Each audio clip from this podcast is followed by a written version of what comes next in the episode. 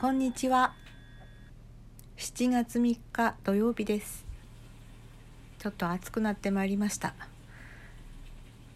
いやちょっとどころではなさそうですね皆様。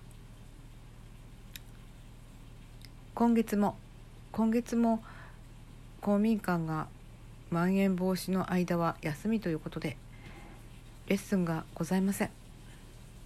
そして私はちょっと仕事が忙しくなったのでバイオリンに何日も触ってません。どうしましょう。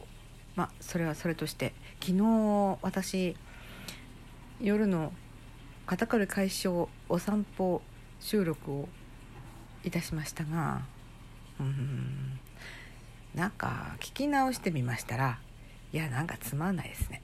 すいませんでした。うん何が言いたいんですかって話です。でもまあ題名通り LINE 面倒だったっていう話です。しかし LINE は便利です。うん。あの後まあいろいろとまた水面下でいろんなこの編集委員とその実行委員の間でいろいろあったりしたようなんですけども、まあ、一応平常に無理やり戻したというか、記念誌発刊までみんなで力を合わせましょうねという感じにまあいい感じになっていったようです。うん、まだ続きありますって昨日申し上げましたけど。いやその続きもなんか似たようなごちゃごちゃしたものだったのでえ割愛しました。で結果、まあ、うまくいったのではないでしょうか。という話です。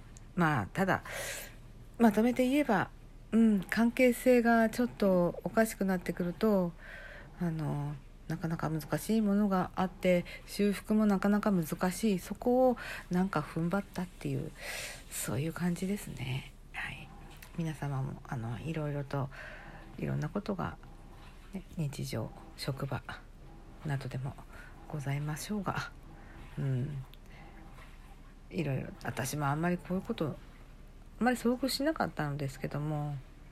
いや待ってよ。